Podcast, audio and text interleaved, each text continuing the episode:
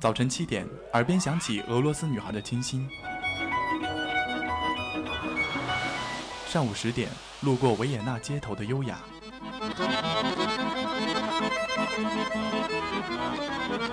中午十二点，嗅到西班牙弗拉明戈的阳光；下午三点，享受塞纳河左岸的慵懒。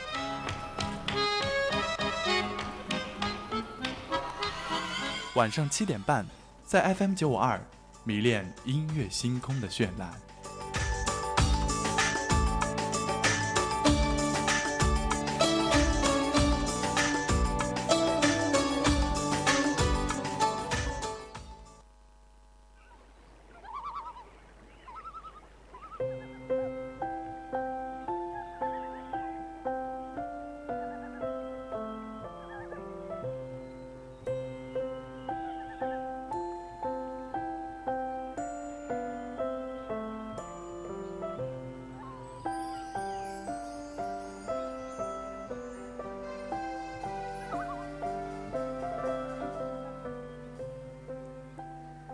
大家继续锁定 FM 九五二浙江师范大学校园之声，这里是七点半与您不见不散的音乐星空，我是夏静。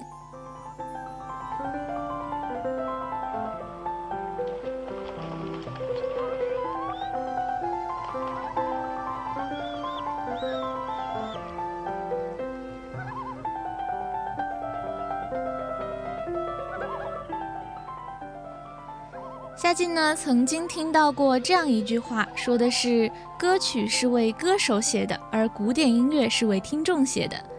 说到古典音乐呢，嗯，夏静觉得大概去听它是需要一个非常巧妙的契机的。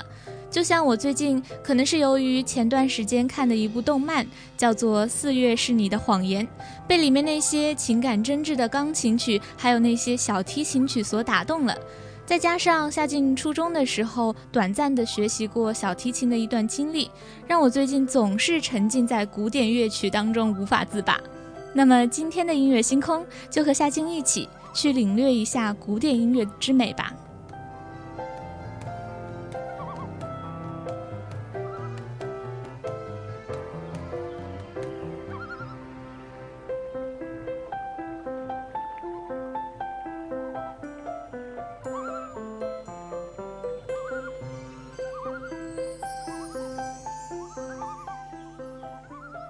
今天音乐星空的第一首歌，等会儿放出来的时候，大家就会觉得非常的熟悉了，是来自于约翰巴哈贝尔的 D 大调卡农。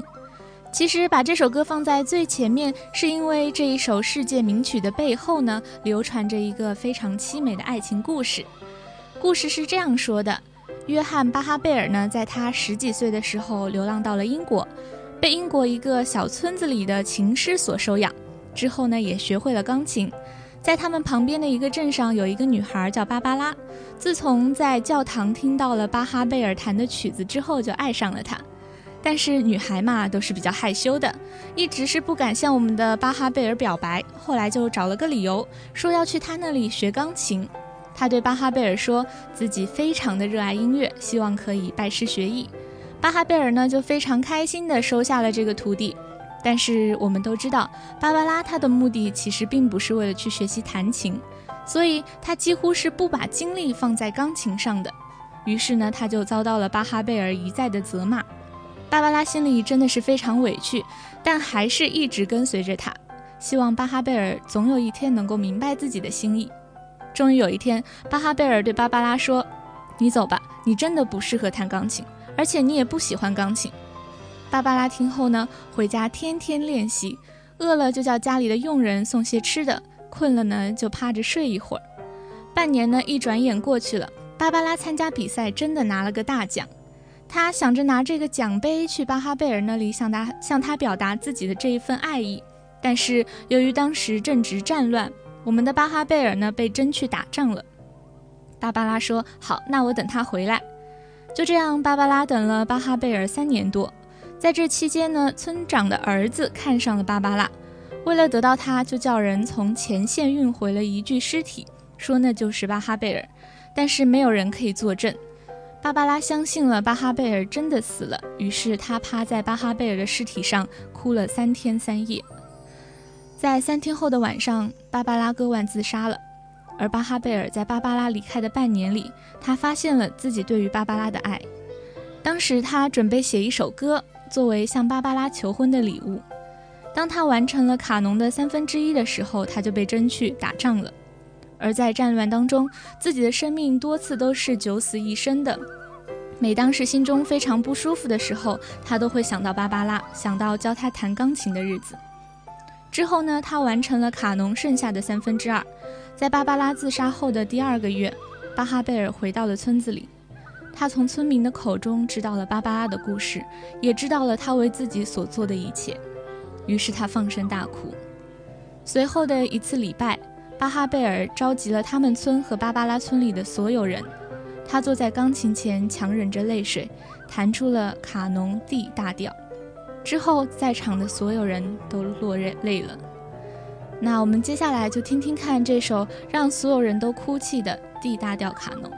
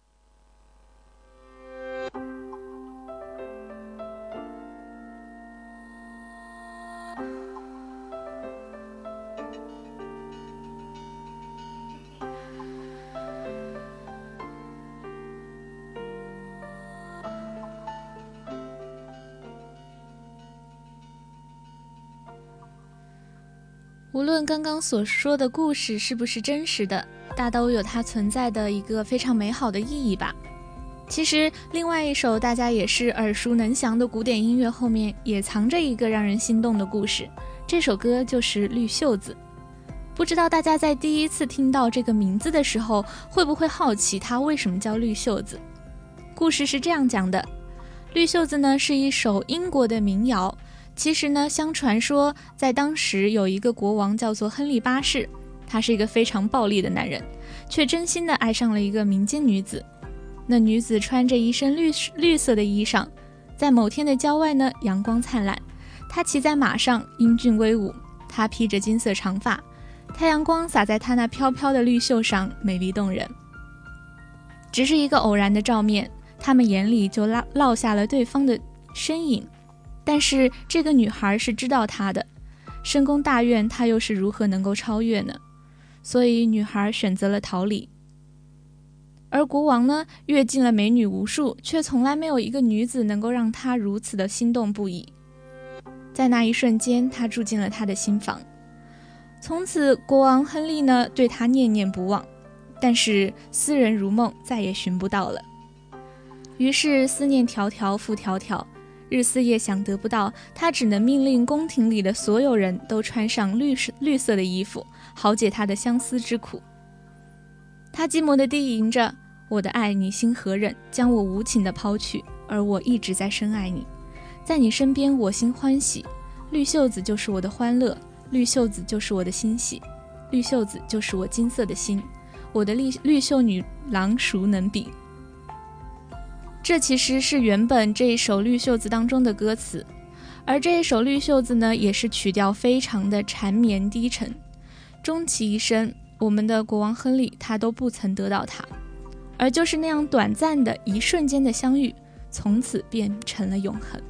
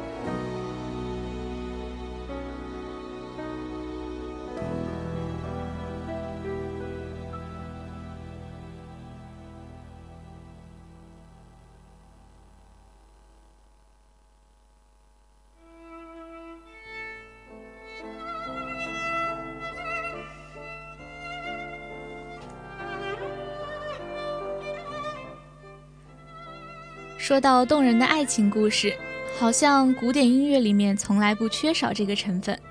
这可能是因为爱情是音乐家永恒的主题吧。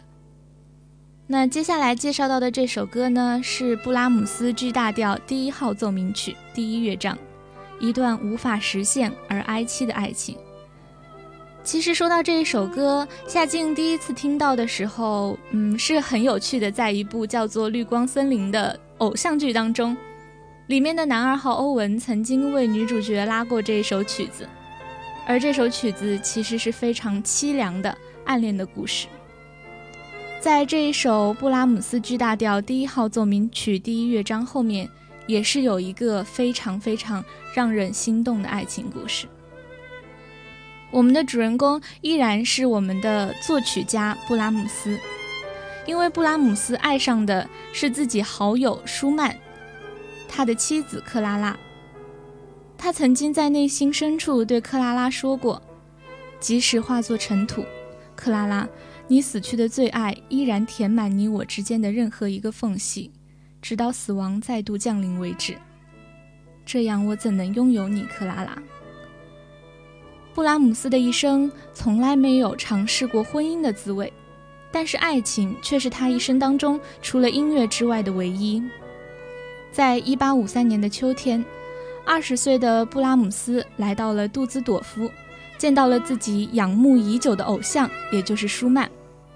这次的会面呢，为布拉姆斯打下了名声的基础，但是也开始了他终身爱情的宿命。他敬舒曼如恩师。但却对舒曼的夫人克拉拉有着难以自拔的爱慕之情。相识四十年以来，布拉姆斯和克拉拉·舒曼在柏拉图式的爱情当中不断挣扎，只有音乐才能让他们在困顿中找到心中的宁静。一直到克拉拉和他自己都离开人世吧。当克拉拉需要帮助的时候，无论他在哪里，他都会赶回来帮他，然后再静悄悄地离开。从二十岁到六十三岁，四十多年的光阴，他就是这样度过的。在他举杯的时候，把对面留给他。在一九一八九六年，我们的男主角呢，听到克拉拉逝世的消息当之后呢，其实他是正在瑞士休养的一个过程。那个时候，他自己也是申报病危之躯，已经是一位六十三岁的老人了。但是他仍然是急匆匆地赶往去法兰克福的火车，但是忙中出错，他踏上的火车却是往反方向开的列车。于是，在克拉拉的墓地前，布拉姆斯独自一个人为克拉拉拉了一首小提琴曲，没有人知道那是什么样的曲子。一年之后，他也追随着克拉拉的脚步离开了人世。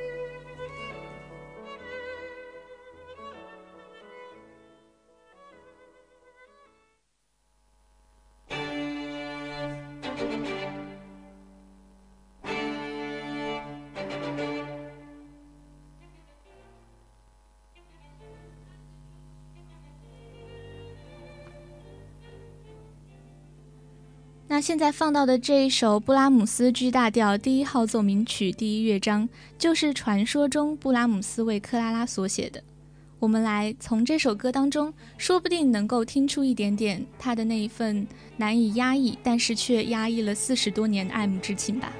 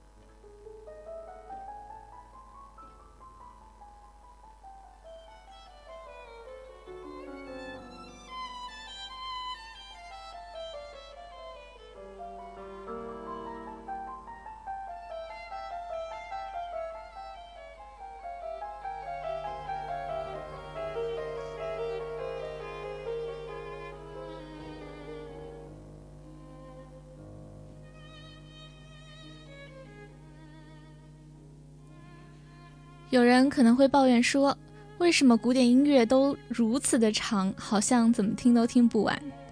夏静是这样认为的：也许是作曲者认为，只有足够的长度，才能够表达出他心中那一份不得不用音乐来表现出的一种情感吧。今天的音乐星空可能会有那么一点点的特别，所以就让我们少说一点话，让自己安静的放在古典音乐当中。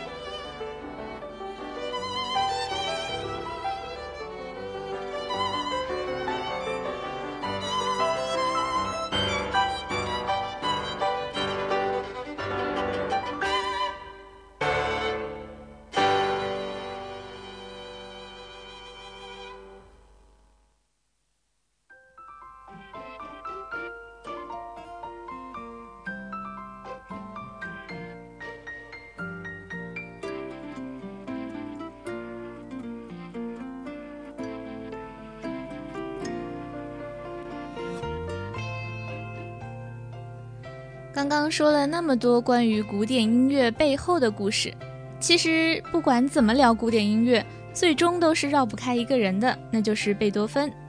贝多芬的主要作品呢，以九部交响曲占首要地位，他们是降一大调第三交响曲《英雄》。C 小调第五交响曲《命运》，而这一首《命运》也是非常多的人，其实在很小的时候，可能在妈妈肚子里胎教的时候就有听到过的吧。像还有 F 大调第六交响曲《田园》，A 大调第七交响曲，D 小调第九交响曲合唱，而这一首合唱呢，就是我们非常熟悉的那一首《欢乐颂》的主旋律。还有序曲《艾格蒙特》，升 C 小调第十四钢琴奏鸣曲《月光》。F 大调第五钢琴奏鸣曲《春天》，F 大调第二曲《浪漫》等等。说到贝多芬，他在音乐历史上的地位，嗯，我们在这边其实是不好多做评价的，因为他的那种极其突出，是夏静在这儿不怎么用说，大家心里也应该非常清楚的。因为他不仅是古典主义风格的集大成者，而且同时又是浪漫主义风格的开创者吧。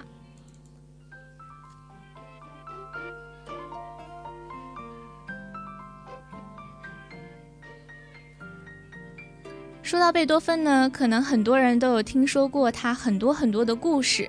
嗯，在这些故事当中，不乏他与那些命运做斗争啊，等等等等，还有他那些坚韧的品格。我们可能有听说过他在晚年的时候，因为身体患上了严重的肺水肿，导致他的听力，以至于后面他的身体状况是越来越糟糕。并且在他小的时候，曾经因为在列车上被一个列车员扇过一个巴掌，所以他的听力是非常不好的。他在晚年的时候，其实是完全靠着咬着一根木棍抵在钢琴上那样去听钢琴的声音。可能也许正是因为他的才华，所以上帝会觉得需要给他多一点的磨难，才能让他的才华显得更加的与众不同吧。那像一直到一八二六年，贝多芬因为患上了重病，仍然是在坚持完成他最后那几首弦乐四重奏。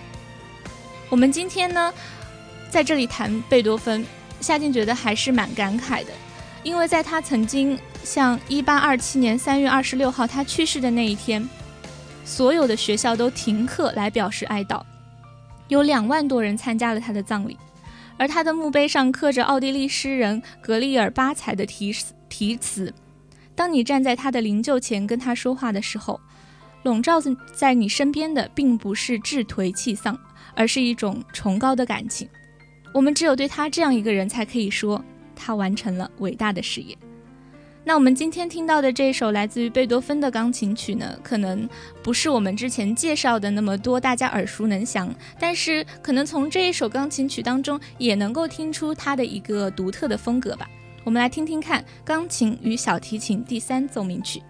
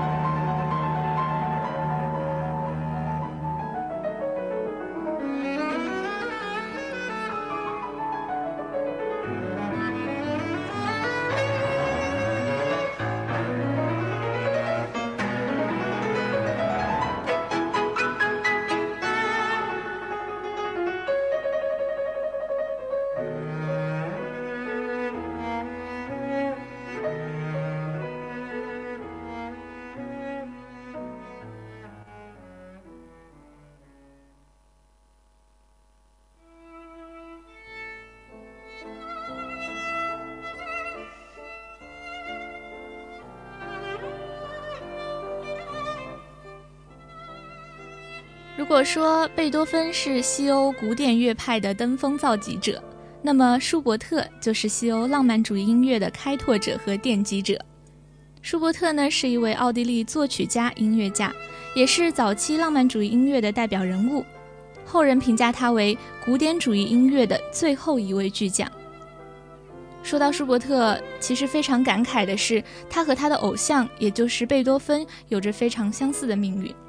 在他创作旺盛的时期，他的健康状况却急剧的恶化。他于1828年11月19日死于维也纳。他的哥哥费迪南德的公寓里面，他就这样，在31岁的年轻生命的时候就这样凋谢了。而根据他的要求呢，他死后被葬在了他崇拜了一生的偶像贝多芬的旁边。一八八八年，舒伯特以及贝多芬的坟墓呢被迁往了维也纳中央公墓，与小约翰施特劳斯以及约翰内伯勃拉姆斯的墓，也就是我们刚刚听到的那一首歌的作曲家，他们的墓后来成了邻居。那么从接下来的这一首歌，嗯，其实放出来的时候，大家还是会觉得其实是原来一定一定听过的。我们现在听到的这首呢，就是。舒伯特非常有名的一首小夜曲。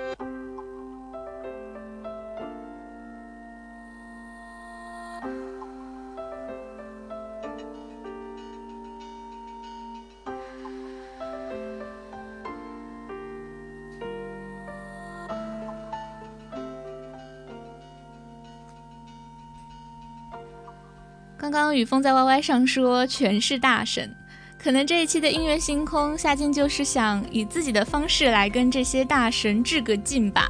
那今天和大家聊到的最后一个大神就是巴赫了。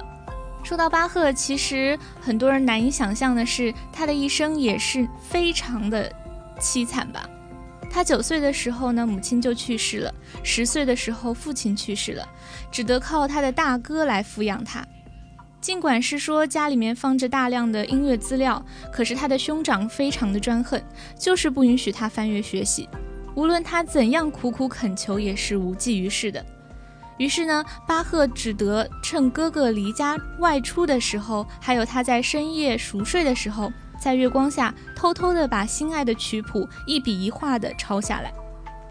就是因为这样，历时长达半年之久吧，因而大大的损坏了巴赫的视力。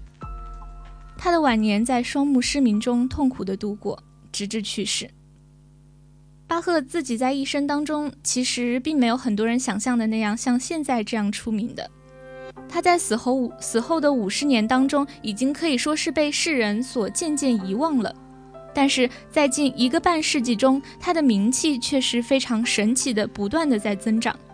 一般认为呢，他是超越时空的最伟大的两三位作曲家当中的一个。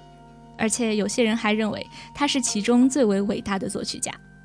那现在听到的这首歌，嗯，还是不想这样如此的悲伤吧？来一首欢快一点的 A 小调协奏曲第三乐章很快的快板。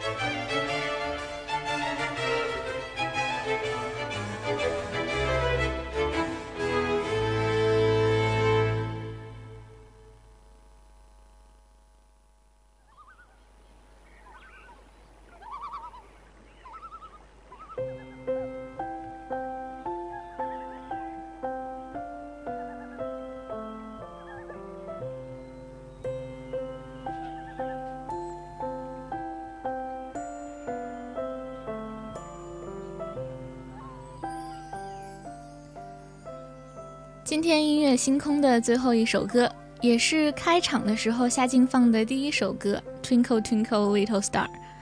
嗯，其实说到这首歌，也许没有什么很特别的想要推荐它的理由，因为好像也不是如此的有名的一个人站在这首歌的后面，或者说有一个非常动人的故事。也许只是因为这是我们小时候经常哼唱的一首歌，或许是因为它是嗯很多母亲在儿小小孩入睡的时候哼唱的那么一首非常温柔的摇篮曲吧。所以今天放这首歌，大概就是为了怀念一下童年那些纯真美好的时光。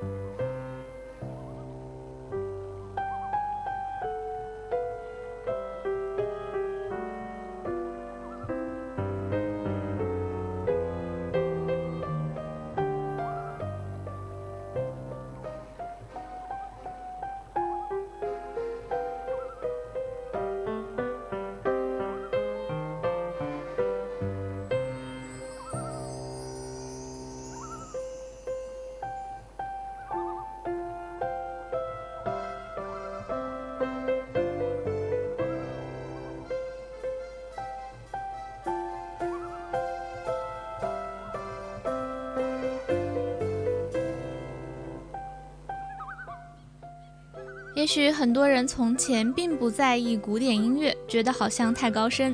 其实夏静是觉得音乐总归是给人某种触动的吧。也许没有多大的等级之分，静下心来说不定你就会发现它给你的宁静，并且爱上它。这一期的音乐星空，如果能够成为那个你去听古典音乐的特别的契机，夏静在这里就十分开心了。也是感谢大家将近一个小时的陪伴。这一期的音乐星空就要和大家说再见了，我是夏静，我们下期不见不散，拜拜。